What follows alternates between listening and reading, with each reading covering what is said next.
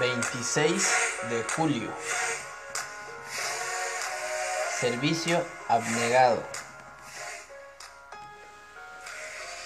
Un pequeño grupo de personas se juntó empequeñecido ante el tamaño del árbol tendido en el suelo.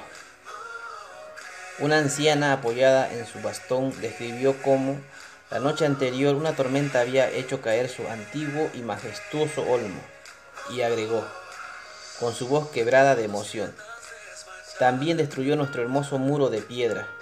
Mi esposo lo construyó cuando nos casamos. Le encantaba ese muro. Yo amaba ese muro. Ahora ya no está y él tampoco. A la mañana siguiente, mientras miraba cómo retiraban el árbol caído, una gran sonrisa apareció en su rostro.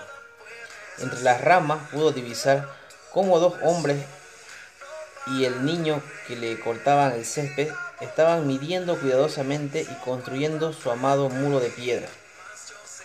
El profeta Isaías describe la clase de servicio que Dios bendice, acciones que elevan el corazón de quienes nos rodean, como el de aquellos hombres para la anciana. Este pasaje enseña que el servicio generoso a los demás supera los ritos espirituales huecos. Dios bendice doblemente este servicio de sus hijos, ayuda a los oprimidos y necesitados. Isaías 58, 7 al 10.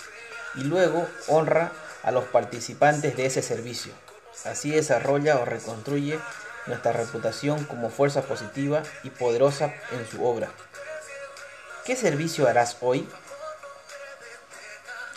Repite conmigo, Señor, gracias por las acciones de otros que usas para animarnos y por llamarnos a hacer lo mismo. Que tengas un lindo día y recuerda, el servicio abnegado a los demás honra a Dios.